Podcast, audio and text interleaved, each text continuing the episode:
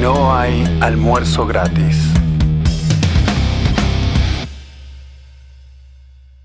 Hola, hola gente, bienvenidos a No hay almuerzo gratis, episodio número 100. Primero quiero felicitar Increíble, acá, ¿eh? Llegamos sí, al 100. a, a todos mis compañeros. Trajimos a Ian para el brindis por este episodio número 100. Felicitamos a Leandro también, que fue parte hasta el 90 y pico. así Sí, sí, 95 por ahí. sí, sí, sí, sí. Eh, y Lucho, quiero, no quiero dejar de mencionar a Lucho también, Uh, que Lucho. siempre deja comentarios y eh, quería, yo le, le prometí que lo iba a hacer parte de este brindis. Lucho, Bueno, y a toda la gente del grupo de, de Telegram, a todos los que nos escuchan siempre. Muchas gracias por seguirnos aguantando. esto recién empieza. Y esto no es nada, este brindis es simplemente... Ah, y saludamos, perdón, Sí, saludamos a Diego también, que fue parte de los primeros episodios. Es y verdad. es el autor de la cortina musical. Nada menos, nada menos. Para el episodio número 10.000 les prometemos vamos a traer a los Rolling Stones en vivo para no hay almuerzo gratis. Si están vivos todavía. Y para el episodio 100.000 a los Beatles. Un holograma. Marian, la vez pasada Sí. habías traído noticias muy alentadoras de Canadá. Ah, ahora tengo buenísimas noticias. ¿Cómo evolucionó la situación? Tengo buenísimas noticias. Ya está, está todo solucionado. No hay más protestas en las calles. Ottawa está libre, los autos pueden transitar, los puentes están liberados. Se arregló todo, chicos. ¿Se arregló Canadá? Sí, sí, sí. Canadá está, pero 10 puntos. Bueno, eso fue lo que pasó. Eh, el fin de semana eh, el gobierno, como ya habíamos imaginado y, predicho, eh, redobló la apuesta y fueron con todo. Ahí sí fueron con todo. Eh, incluso se llevaron puesta gente con los caballos. No sé si vieron las imágenes, pero es bastante duro de ver. Una persona incluso con andador que la pasaron por arriba con un, con un caballo. La policía, bueno. Medidas totalmente disparatadas. De terror. Eh, Estado eficiente. sí. Sí, sí, sí. Primer mundo. Este, no, prohibieron tocar la bocina, prohibieron acercarles a, a los camioneros. Eh, incluso lo que vos comentabas la vez pasada, esto de eh, impedirle a la gente acceder a sus cuentas bancarias. Mm. A- amenazaron con hacerle eso a gente que donó, pero 50 dólares. Sí, sí, sí, sí, a través de estas plataformas, a gente que los alimentó, Mm. a gente que les proporcionó eh, combustible. Es decir, cualquier- no sé si, si se entiende la gravedad de esto, ¿no? Una No, persona tremendo. que está en desacuerdo con medidas gubernamentales y que demuestra su apoyo a quien está manifestándose en contra, pasa a ser, según este gobierno por lo menos, un terrorista que merece eh, morir de hambre. Porque, a ver, si te, Sí, si sí. te quitan tu cuenta bancaria hoy en día y vos no tenés otro, digamos, no, no tenés una fuente de ingreso por fuera de los canales oficiales, ¿qué es lo que te están proponiendo? Y ni siquiera te dejan salir. Porque vos decís, bueno, está bien, me voy de Canadá. No, tenés que, si no cumplís con e- todos estos mandatos, no podés salir. O sea, te, literalmente están condenando Sí, a morir de hambre. Tremendo, tremendo lo que hicieron. Incluso vi imágenes de eh, personal que no se sabe, porque no está identificado como policía de Canadá, que bueno, muchos dicen que es eh, son tropas de las Naciones Unidas, están, digamos, todos de negro, con cascos en la cara, no se les ve la cara, y están sin identificación directamente, ahí este, resguardando el Parlamento canadiense y, patrullando por, por distintas zonas de Ottawa. Y además hicieron un vallado en- alrededor de todo el Parlamento para evitar que, ¿no? que la gente vaya a, a estar en desacuerdo muy cerquita, ¿no? Por las dudas. Este, no, no, la verdad que bastante, bastante feo todo y bueno, eh, no sé en qué va a quedar eh, el tema de las protestas ahora, no sé, no sé qué va a pasar, no sé si estarán reorganizándose, viendo, recalculando o algo así, pero la verdad, o sea, fue un fin de semana muy, muy feo. Pero bueno, qué sé yo, no, no, no tengo, no tengo más novedades que esas, todas son feas, no hay nada. Una, una única noticia que leí en The Wall Street Journal que decía que eh, habían ordenado descongelar las cuentas bancarias de algunos que, a las cuales les habían congelado, como para decir, bueno, ya está, esto ya pasó, como ya los, los calmamos y los alejamos de acá, eh, listo. Pero la verdad, o sea, Está claro que esto se puede hacer se hizo, se puede hacer y se puede hacer en cualquier democracia liberal, que supuestamente, no sé por qué hay mucha gente que cree que las democracias liberales, no, las democracias representativas y liberales están exentas de este tipo de, de medidas o, o de maniobras. Eh, no, sí, sí se puede hacer y creo que esto es algo que está despertando a mucha gente. Ojalá. Eso es, ese es el lado bueno, ¿no? O sea, hay gente que sí, está sí. tomando eh, conciencia y yo creo que se puede decir que llegó el momento que nosotros veníamos anunciando hace tanto tiempo, ¿no? O sea, me refiero a que para el común de la gente empieza a ser mm, palpable la necesidad de una alternativa al, al dinero estatal, ¿no? Pero por ahora tengo la impresión de que la mayoría todavía se conforma con quejarse. Y llega un punto en que tenés que empezar a dejar de quejarte y eh, empezar a buscar soluciones. ¿no? Poner manos a la obra. Ahora, ¿cuál es el tema? Hay gente que en la búsqueda de soluciones se topa con personajes que supuestamente, si vos escuchás su discurso, ellos se oponen al monopolio estatal de la moneda, pero que, en mi opinión, son los principales promotores del monopolio estatal de la moneda. Son los que descartan lo suficientemente bueno, la alternativa que ya tenemos, en favor de una alternativa ideal que está solamente en su mente. ¿no? Son como los marxistas, ¿viste? Que te dicen que el capitalismo es un horror y te dan algún ejemplo, como por ejemplo, mirá la cantidad de carteles de publicidades que hay en la ciudad. ¿No? Contaminación visual. Claro, cómo afean la ciudad. Pero cuando vos le hablas de las hambrunas, que son la norma en todos los países que hicieron algún experimento comunista, nada, te cambian de tema. Bueno, estos también, estos quieren la perfección y no les importa lo que pasa en la práctica. O sea, no están mirando el mundo real. Yo creo que algunos, está claro que actúan con mala intención, pero muchos otros aceptan esto acríticamente. Te dicen, por ejemplo, que por distintas razones eh, la escalabilidad del, del sistema creado por Satoshi Nakamoto es problemática. ¿no? Lo que no te dicen es, es esto, o sea, que esto, esto que creó Satoshi Nakamoto es hoy en día lo mejor que tenemos. Y que los si es que tiene algún problema, o sea, esos problemas que eh, son reales, tienen solución.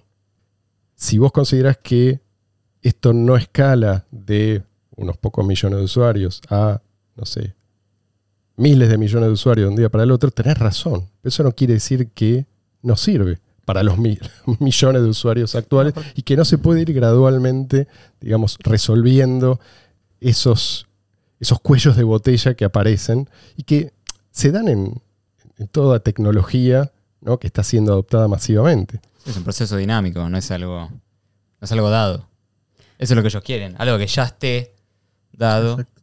O sea, todos con un nodo per cápita, y ya está. Claro. Ya. Se- Hay que llevarnos que- puesto a la realidad, pero Y se puede resolver sin cambiar lo esencial. Sí, Luis. No, que es la visión de crecimiento que muchos tienen de la escalabilidad. Muchos creen que es algo estático y que y, y no entienden que es algo precisamente dinámico. Incluso muchas cosas que, digamos, surgen del uso masivo, en el white paper están eh, descriptas que si pasa tal cosa, si pasa tal otra, o sea, bueno, se puede tomar este camino, se puede Sí, es parte implementar de la hoja de esta ruta, tal cual. O sea, O sea, está no, no hay que, escrito. no hay que salirse del modelo original. Claro.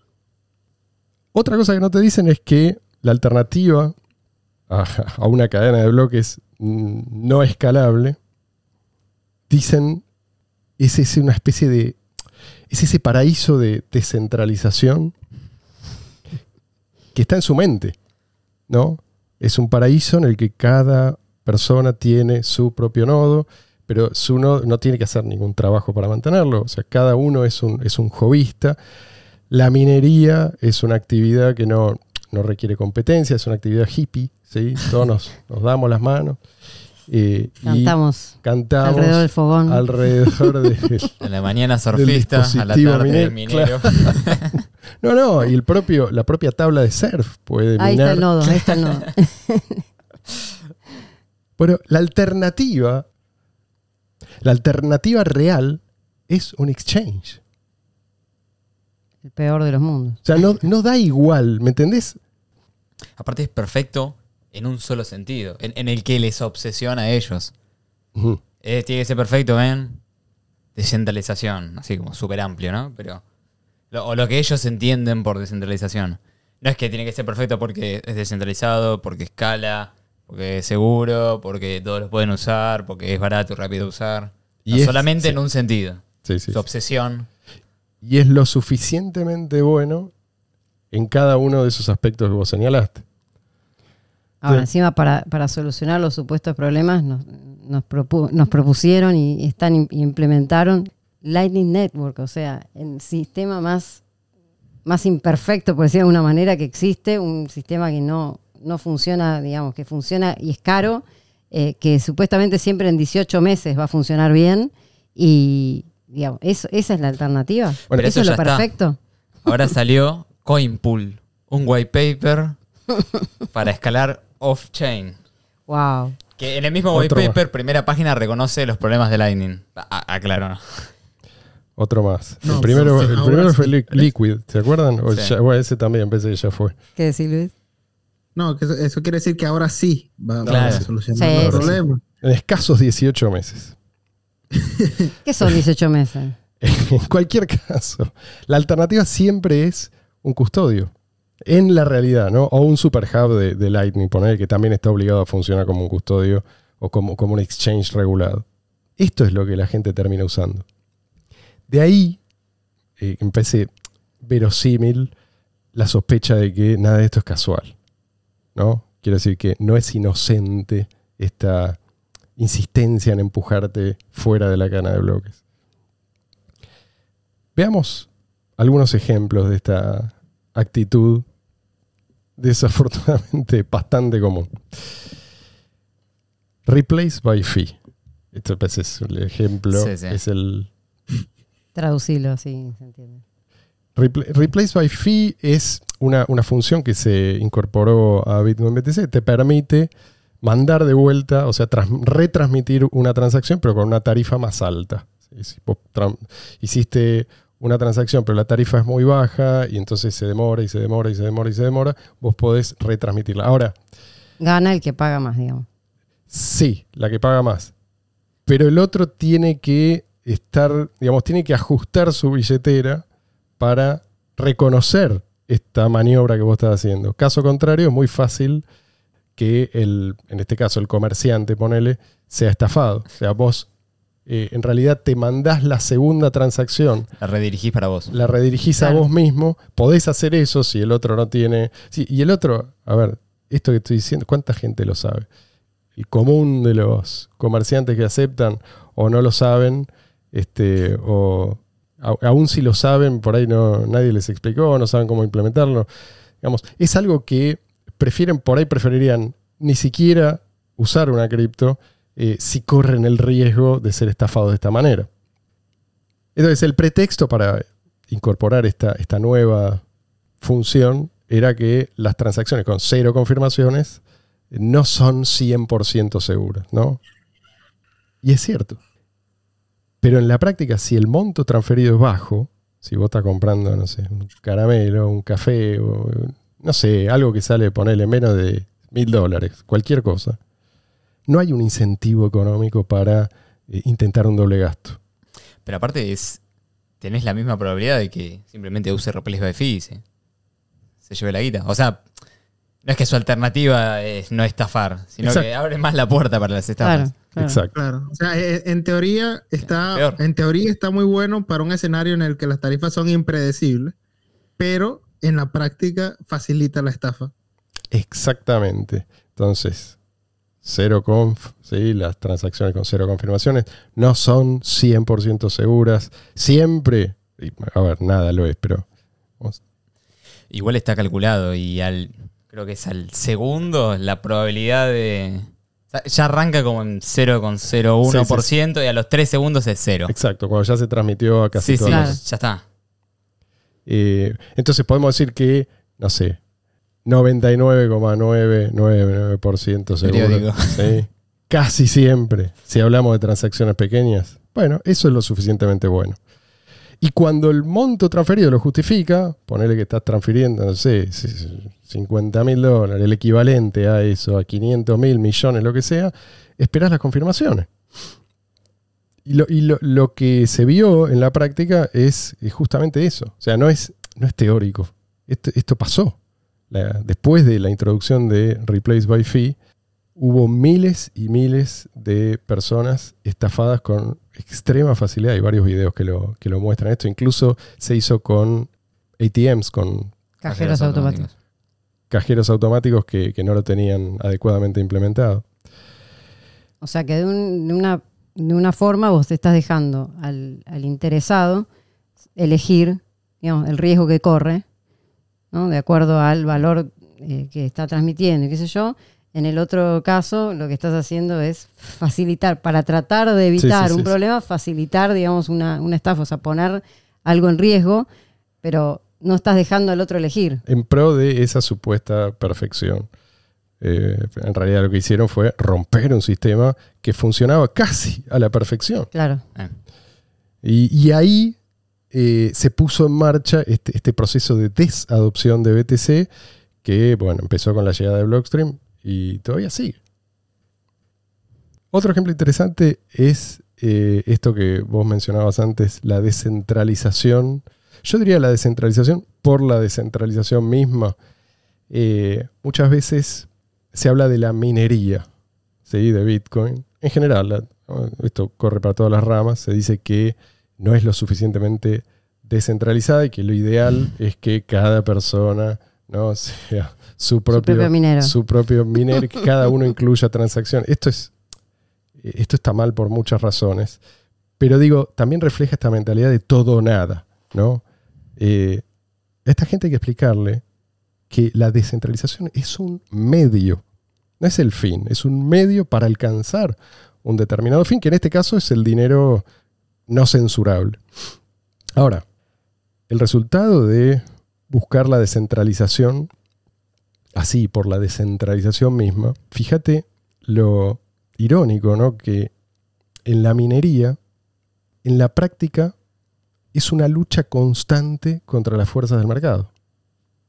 ¿No? Los mineros, en- lo que queremos de ellos, siempre buscan la manera más eficiente de minar. La seguridad de la red depende de esto.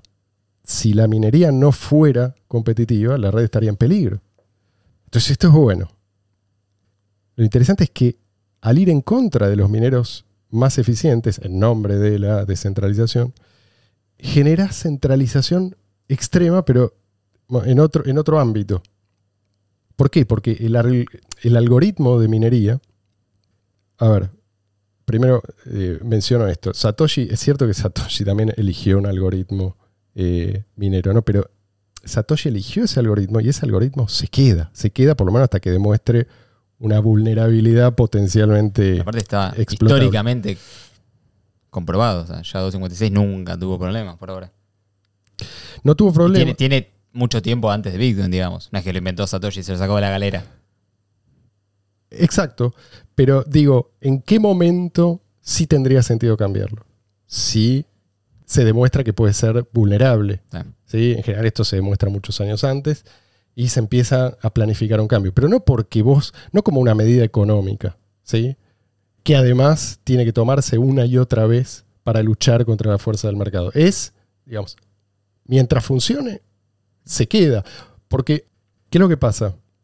Estos descentralizadores radicales, llamémoslo, terminan dependiendo eh, en, realidad, ¿no? O sea, por un lado está, de vuelta, lo que ellos dicen, por otro lado, lo que realmente ocurre.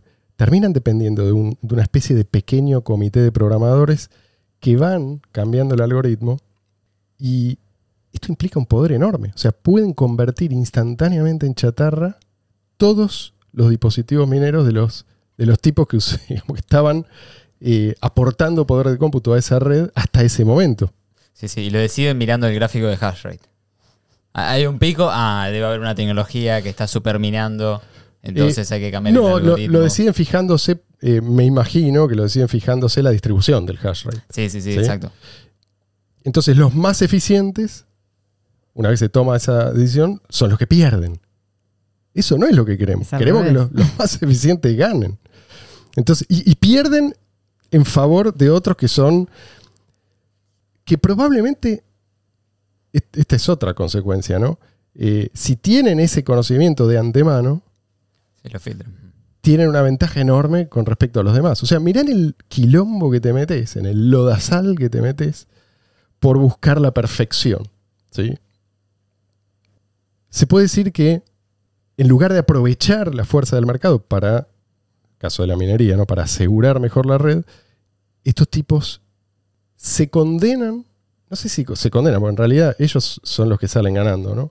Pero condenan a este sistema a luchar constantemente por una quimera, que es esta, este sueño de la descentralización total de la minería. Y aún, perdón, y aún si fuera posible lograr quedarse con un algoritmo resistente a la, como se dice, a la asiquización, o sea, eh, un- no, no sé si es una palabra eso, pero lo- lo- Asic- ellos lo que no quieren es, es la especialización. No quieren que hayan dispositivos que están específicamente diseñados Como para ASICs. minar. Entonces, estos son los ASICs.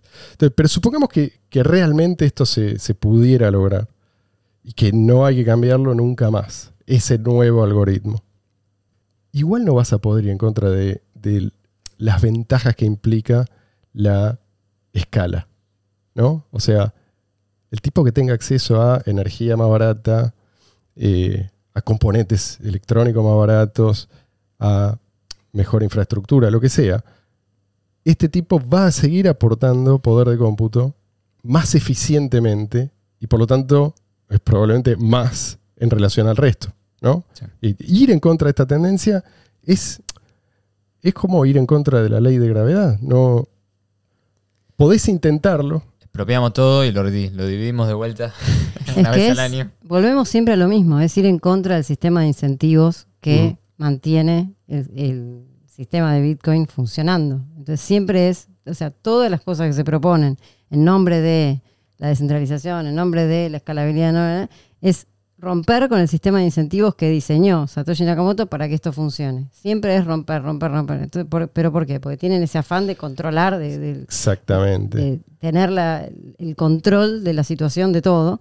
Y bueno, eh, es otra mentalidad, directamente es otra mentalidad. No es libertad, no es mercado libre, no es dinero electrónico para todo el mundo, sino es yo controlo, yo tengo el poder y me lo quedo y hago lo que quiero. Entonces, Yo creo que en realidad lo que están haciendo es enmascarar a los verdaderos decisores. Diciéndote que todos deciden, ¿no? que el nodo jovista en realidad tiene poder de decisión. Lo que ese es el es verso, claro.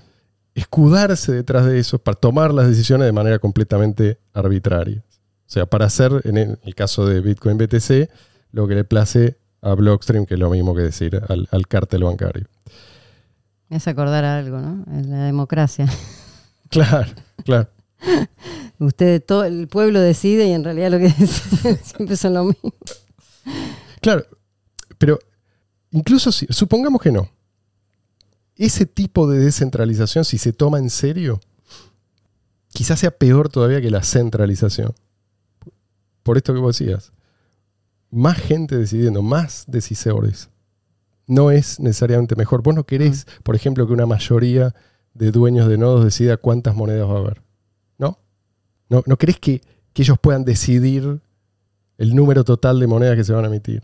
Si va a haber un límite de 21 millones o no.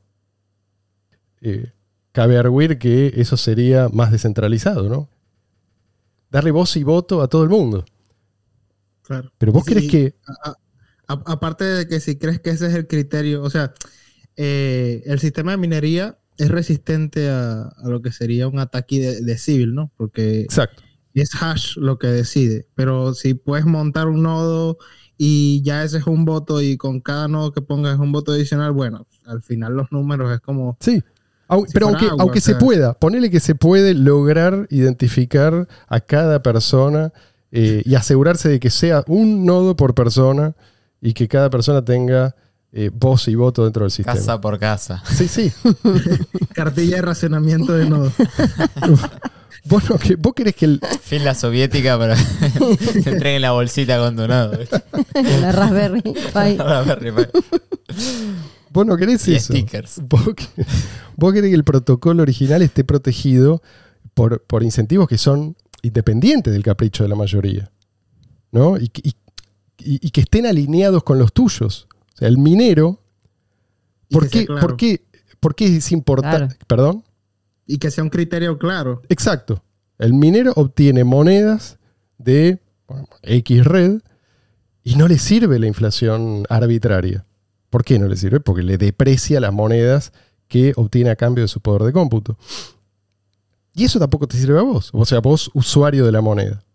Bueno, esto es precisamente lo que mantiene el límite de 21 millones. No es la promesa ¿no? de gente que no tiene nada en juego, como el, el que tiene un nodo la Por- calculadora, como le gusta decir a Ian. La calculadora del 2003. Y tampoco los, los developers, por más comprometidos que ellos se muestren con la conservación de las propiedades de la buena moneda, no importa. O sea, estos tipos, por más que sea cierto lo que dicen, pu- pueden cambiar de opinión, pueden caer bajo la presión de, de un gobierno, pueden eh, morir, pueden ser desplazados por otros que tienen otras ideas. Entonces, la decisión última no tiene que recaer ni en cada persona que participa de esa red, con un, un nodo no minero, ni en una especie de concilio de desarrolladores. La solución está en el white paper de Satoshi. No quiero dejar pasar una cosa. Dijo calculadora del 2003. ¿Te das cuenta de la edad que tiene este chico, no? Que es cuando vos naciste, ¿no? Dijo 2003. Ah, como ¿no había si calculadoras antes? No, sí, pero digo que lo hiciste como que es viejo. El 2003 es viejo. Hasta que te parió. Bueno, pero no había Bitcoin. así Ah, eso sí, es pre-Bitcoin, está bien. está bien. que, Después, otro ejemplo también, lo escuchamos a menudo, esto de la privacidad también. Todo nada, ¿no? Y otra vez creo que estamos frente a una falsa dicotomía. Otra vez nos encontramos con esta misma mentalidad. Es, eh, es la mentalidad que predispone a imaginar escenarios que no se dan. Sí. Eh, y, y por otro lado, a ignorar escenarios que en la práctica son muy comunes. Incluso si ignoremos por un momento la existencia de herramientas que, que permiten altísimo grado de privacidad o incluso de anonimato. Por ejemplo, Cash Fusion, del que ya hablamos en otras oportunidades. Sí. Yo, yo, yo creo que se van a molestar un poquito los, los maximalistas de Monero, no, no sé si es, es el término, porque Monero es una moneda que está muy buena, que aplica lo de la resistencia a los ASIC y que aplica el, el anonimato completo y está muy bueno para su nicho y sin embargo hace sacrificios en la, en la practicidad que hacen que una persona que, que llega desde cero se, va- se vaya a confundir mucho más que si estuviera utilizando Bitcoin Cash. O sea, tanto restricciones, tanto muchas de, la- de, de los sacrificios que se Monero, que está muy bueno para que sea lo más anónimo de lo más anónimo, pero que bueno, cuando, cuando quieres masificar el, el uso de las criptos como dinero, como cash, pues tampoco tiene Sí. cero confirmaciones. Correcto. Eh, o sea, la privacidad por defecto, llamémoslo así, tiene, tiene sus problemas. Ya hablamos en otra ocasión de esto con, con Luis. Sí, sí, sí, Eh, sí. Es el precio a pagar, sí. digamos. Si vos querés privacidad 100%, tenés que esforzarte un poquito más por ahí, entender más de qué Mm. se trata. Uno de los problemas es la, la escalabilidad en general. Mm. Est- Esto, digamos que se hace más, más complejo, no está del todo resuelto. También la funcionalidad es más limitada en general, ¿no? Por ejemplo, para contratos inteligentes o, o para eh, auditoría, que es Mm. algo que a veces es muy útil. La cantidad de monedas también, por ejemplo. Eh, Sí, bueno, es, eh, eso también es, Mm. es algo que bueno, se discute mucho, pero digamos que son problemas que en el modelo original de Bitcoin no existen. ¿sí? Pero bueno, decía, yo decía justamente, olvidemos todo esto. Y olvidemos también que, por un momento, ¿no? que el modelo de BTC, ¿no? de una cadena de bloques así, discapacitada, eh, no es sostenible a largo plazo. Sabemos que es así, pero quedémonos con BTC tal como existe ahora. ¿sí? Ya eso es mil veces mejor desde el punto de vista de la privacidad que el sistema bancario. O sea, lo, lo único que tenés que hacer es evitar errores puntuales y, y muy obvios y, y además fáciles de evitar. Ya está, si hiciste eso, por ejemplo, no reutilizar eh, direcciones. No sí. le des tu dirección a Trudeau. ya, está, ya estás mil veces mejor que el que solo tiene una cuenta bancaria. ¿tá? Entonces, no, no da igual. No, no, no hagas KYC con Ubi Token. Eh, entonces, decir que si no es 100% anónimo constantemente y por defecto no sirve, eh, yo creo que es, es- es ignorar el gran salto adelante facilitado por Satoshi. ¿no? Pensar lo que tienen que hacer desde el- hoy, ¿no? desde el gobierno, para desconectarte a vos del sistema bancario. ¿Qué tiene que hacer? ¿Un llamado al, al banco? Ni siquiera, un clic. ¿sí? O un llamado y después un clic. Con la CBDC capaz que es. Con la, con sí. Bueno, pues está bien, pero es dinero fiat. Sí, sí. ¿sí? Bueno, compara eso con lo que tienen que hacer para impedirte a vos usar tus cripto. Si vos tenés tus llaves privadas, ¿no? Eso, aclaramos. Si vos te pones a pensar, ahí te das cuenta de que la, la novedad que introdujo Satoshi es, podemos decir, la inversión de la asimetría del costo de la privacidad. ¿Está bien lo que dije? No sé si de la privacidad, sí, tanto de la privacidad como de la seguridad. Para el gobierno es muy difícil atacar. No es imposible, pero es muy difícil. Y para el común de la gente es muy fácil defenderse. Esto es lo que cambió. Esto es lo que era imposible hasta hace poco, hasta la irrupción de Bitcoin. Satoshi inclinó el campo de juego a favor de el dueño del dinero. Obvio que si la CIA quiere identificarte, apunta todos sus recursos a, lograr identificar, y probablemente lo va a poder hacer. Pero no pueden hacer eso con todo el mundo todo el tiempo. Este, en este nuevo paradigma, vos tenés, necesitan que vos actúes. Vos sos el dueño de las llaves y vos sos el que las tiene que entregar. Nadie puede meterse en tu cuenta, entre comillas, ¿no? Y, además siempre podés apelar a la- lo que en inglés se, se dice plausible deniability, como negativa plausible, ¿no? Vos decís que esto es mío o vos decís que yo lo tengo, yo te digo que no. Probalo. Perdí la, perdí la billetera. Claro, el famoso accidente de bote. Pero de nuevo, todas estas ventajas eh, se pierden instantáneamente en el momento que vos entrás como una oveja a un exchange. ¿No? Si vos, si entregás tu moneda a un custodio, estás actuando como si este, este nuevo paradigma no, nunca hubiera llegado. Y Bitcoin fue creado para ser usado como efectivo peer-to-peer, no, no para ser depositado en una cuenta al cuidado de un tercero. Ahora, para que ya, para que empieza, digamos, a, a usar cripto, o para que ya usa cripto, hay, eso quiere decir que no nos liberamos automáticamente de todos los problemas.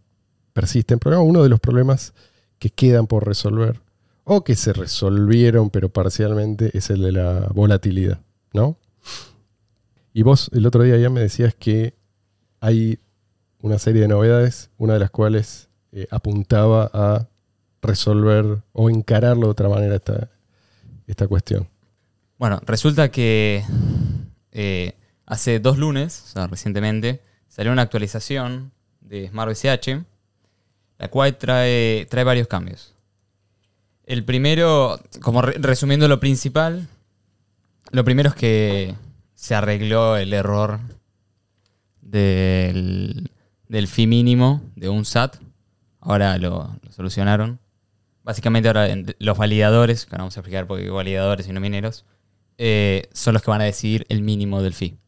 O sea, va a haber como una especie de consenso entre o sea, no es fijo, como vos habías dicho la vez pasada, que era, no sé, como 100 veces menos. Sí, eh, en un principio decían que lo iban a mover a 0,01 SAT de un SAT y ahora lo van a decidir los validadores eh, cuánto es el mínimo. o sea, que, Eh, que- que es más subdivisible. Sí, sí, exactamente. Lo, ¿En lo más base a probable qué lo, es vas- que lo van a decidir? No, no, la verdad que no sé. Ah, en base a lo que ellos quieran y el consenso de, uy, de validadores Mm. decida este, que tiene que ser el mínimo. ¿Y por qué digo validadores y no mineros? Porque hasta, hasta este upgrade, em, que este upgrade se llama X-Hedge, ahora vamos a ver por qué, eh, todo el poder de validación lo tenían los mineros. O sea, los mineros validaban todas las transacciones en Smart BCH. Ahora va a empezar a aplicar algo distinto. Em, básicamente, Smart BCH va a ser mitad Proof of Work, mitad Proof of Stake. Con el staking, los fees en Smart BCH se dividen a la mitad. La mitad se quema, la mitad va para los validadores. De la mitad de los validadores, solamente el 30% como máximo del total de los fees va a poder ir para los que hacen staking. No el o sea, no es que el 25% va a ir para lo que hacen los staking, sino que va a ir alrededor del 30% o, o por ahí. De- depende del momento. Eh, así que sí, más o menos los fees se van a dividir. Mitad se quema, mitad para los proof of work, mitad para proof of stake. Dentro de este cambio de proof of stake, hicieron algo que eh, tengo entendido que no hay en otra blockchain. Que básicamente vos cuando... El problema que tiene mucho esto de proof of stake es que vos cuando bloqueas BCH para validar, digamos que vos podrías tener en realidad más incentivos a usar esos BCH en DeFi, por ejemplo, sacarle rendimiento, que ponerlos a hacer en staking. Que es lo que le dieron una vuelta de tuerca y crearon un concepto que es, vos cuando pones en staking, primero te llevas un token que se llama Lever NFT, que es el equivalente a la cantidad de BCH que tenés bloqueados. Mm. Sería como, te dan un NFT que representa tu, mm, la cantidad de BCH que tenés para poder validar. Mm. Vos lo podés delegar eso si querés. Eh, y después, en simultáneo, esto se crea con. Se crea en par con otro.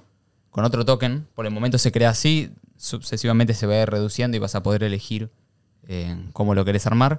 Pero cuando creas el par de staking, al mismo tiempo se te crea otro token que se llama Hedge NFT. Este Hedge NFT lo que hace es eh, algo de lo que hacía la gente de AnyHedge en Smart BCH, que básicamente vos es un contrato de futuros en el que vos decís, bueno, yo quiero mantener en dólares, supongamos que BCH está a 300, yo quiero mantener en dólares eh, lo que tengo en BCH. Entonces yo bloqueo un BCH y tengo 300 dólares. Lo bloqueo, supongamos, por una semana. Si el precio de BCH se duplicó, al final de la semana tengo medio BCH, pero sigo teniendo 300 dólares. Si el precio cayó a la mitad, tengo dos BCH, pero sigo teniendo 300 dólares. Y del otro lado, tenés gente dando liquidez jugando con contratos de futuros. Esto, además, al ser un- una especie de, de este hedge NFT, lo que también abre la puerta no solo es a frizar en dólares tus BCH, sino a que puedas eh, usarlo para colateralizar stablecoins o para colateralizar cosas en DeFi. Vos podrías poner, si querés, invertir estos BCH frisados en dólares en proyectos de DeFi. O crear una especie de DAI colateralizada en Eh, estos eso- NFT que se crean por los validadores. Explica lo que es DAI, porque. Sí, bueno, DAI es una stablecoin que se colateraliza, bueno, se colateralizaba en Ethereum, hoy es más USDC que, que todo, pero en su momento se colateralizaba en Ethereum, después abrió O sea, para, era lo más parecido monedas. a una stablecoin descentralizada que llegamos a tener. Exactamente, es lo más parecido. Eh, y bueno, ahora esto del Hedge NFT abre la puerta a poder hacer algo así. No solo a poder frizar en dólares tus BCH, o sea, no vas a tener que cambiar por una stablecoin. Estás en, en BCH, digamos. Eh, sino que además vas a poder este, colateralizar stablecoins o colateralizar otros proyectos. Entonces, es algo interesante porque no solamente tenés validadores que pueden invertir lo que, lo que bloquean para poder validar, o sea, pueden, doble por, pueden doblemente aprovechar sus BCH, o sea, no simplemente lo tienen que bloquear para ganar fees, sino que lo pueden bloquear para ganar fees y además lo pueden poner a invertir, este, trayendo más liquidez a, a DeFi en Smart BCH o a proyectos específicos, sino que además se le genera este eh, NFT que te bloquea la cantidad en dólares. O sea, vos tendrías un NFT que, no sé, vale 100 dólares este, y que por dentro es BCH que fluctúa. Eh, así que sí, probablemente yo me imagino que esto a, a futuro puede generar que vos en la aplicación tengas un botón que dice frizar en dólares. Y ya está. O sea, vos, Claro, eso- comerciante. Eso, te iba a preguntar. O sea, el- Exactamente. el, el común de los comerciantes el día de mañana podrían estar aprovechando esta función de una manera relativamente sencilla. Claro, y encima, esto encima es, es bastante complejo, pero no solamente podrías eh, frizar en dólares lo que tenés, podrías en simultáneamente invertirlo. O sea, vos decís, bueno, eh, vendí 500 dólares, los quiero frizar porque sé que tengo que pagarle a un proveedor 500 dólares el Claro. mes que viene. Vos los frizás y encima los puedes invertir en DeFi, o sea, puedes sacarle rendimiento a lo frizado Ah, y luego de frizado tenés, por ejemplo, 510 dólares. Y lo que Mm. sea en BCH cuando se termine. Y simplemente le pagas a tu proveedor y te llevaste una diferencia. Y esto sin complicaciones. O sea, eventualmente. con- Exactamente. Esto con interfaz de usuario puede ser, botón. puede ser magia, sí. Este, así que se está abriendo toda una puerta súper interesante para integrarlo en un montón de, de protocolos.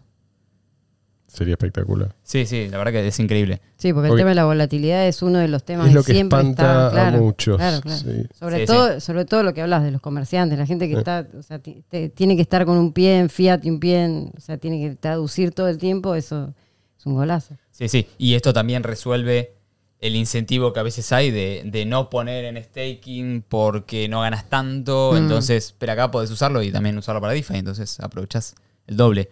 Como una especie de mix entre. eh, ellos le dicen que es una mezcla entre AnyHedge y CoinDay, que es básicamente una forma. Como, como, como tu poder de validación es eh, equivalente a la cantidad de BCH que bloqueaste en el día, supongamos, una cosa así. Eh, es como una especie de mezcla. Entonces, pueden salir cosas interesantes. Mismo se puede usar este propio contrato de Hedge NFT para generar algo similar con un uso más en específico. Si no querés que tenga nada que ver con la validación, podés poner lo que tenga, no sé, que ver con... O que se pueda frizar en dólares otros tokens u otras cosas. O, no sé. Y Eh, esto se, de- se abren un montón de puertas. De fijar el precio, de ese, ese- ¿eso tiene algún límite de tiempo o puedes elegir vos el tiempo que vos quieras? Igualmente, lo, lo que tiene esto es, supongamos que es un día. Mm. Puedes renovarlo automáticamente. Ah, ok. que se renueve cada un día.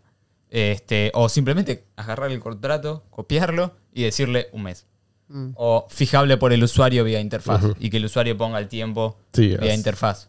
Hacia, O sea- hacia eso me parece que. Sí, sí, Tenés libertad, o sea, sí, o que toques un botón y cuando lo destoques se salgue. Ah, claro. Claro, o sea, simplemente que se pongan, o sea, un año automáticamente y cuando tocas antes de un año, Si lo necesitas antes Claro. o querés salir antes. retiras antes, claro. Exactamente, es un time lock, pero que lo puedes retirar cuando Ujú. querés. Eh, sería como un time no, no lock. Claro. Ok, ok, ok. Este, pero la verdad que se pueden hacer un montón de cosas. Eh, Me encantaría que, que eso esté. sí. Que eso pueda imple- implementarse rápido. Porque Ah, muchas eso te iba a veces. preguntar, ¿cuándo? Mira, te- técnicamente esto ya está activado. Eh, ya pasó el bloque en el que se activó el, el upgrade. Ahora lo que falta es. eh, son 2016 bloques del lado de BCH. Porque los que validan, los que hacen staking, tienen que bloquear del lado de BCH también, obviamente. Este, para llevarse del lado de Smart BCH el NFT. Entonces, lo que faltan son 2016 bloques para que los validadores hoy, que son los mineros, aprueben los cambios del upgrade Mm. para que de ahí en adelante empiece a correr que puedan empezar Está a bien, estamos validadores. hablando- Estamos hablando. Sí, yo, yo le daría un par de meses como para que esté bien, bien lustrado. No, y después, Pero- por otra parte, que las- las aplicaciones lo, lo incorporen, ya es otra historia, pero esta es la, esta es la primera pregunta que uno enfrenta, ¿no? Eh, ¿Qué hago? Sí, ¿cómo hago para cubrirme de la volatilidad? Eh, y por ahí, de esta manera también limita, se me ocurre, eh, esta necesidad, este- esta ansiedad que tiene mucha gente mm, de cambiar por dinero fiat. Exactamente. Sí, y después volver a cripto. Y sabemos que siempre ahí hay fricción y siempre ahí hay riesgo. Entonces, de esta manera, si vos, salvo que vos por alguna razón necesites sí o sí el dinero fiat, podés relajarte ¿sí? y mantenerte cubierto el tiempo que necesites. Sí, y encima ganarle intereses. Mm. Pues bueno, o sea, con Fiat lo meto en algo y le saco algo, bueno, acá también lo vas a poder hacer. Sin salir. Todo en dos clics.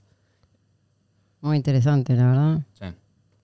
Eso es todo por hoy, gente. Entonces, gracias, gracias por estar, gracias por no dejarnos solos. Como decía Neustadt, no sabes quién es Neustadt, ¿no? No, no. La mayor No. parte, mucha gente de la que nos escucha no sabe. 2003. Gracias. Gracias por el feedback. Gracias por acompañar nuestro crecimiento lento, pero, pero seguro. Para nosotros es un placer hacer este programa, así que vamos a seguir haciéndolo. Pero no solo porque es un placer, lo vamos a seguir haciendo porque realmente creemos que, acá se discuten cosas importantes. Gente, se los aprecia mucho. Tengan un lindo fin de semana. Será hasta la semana que viene.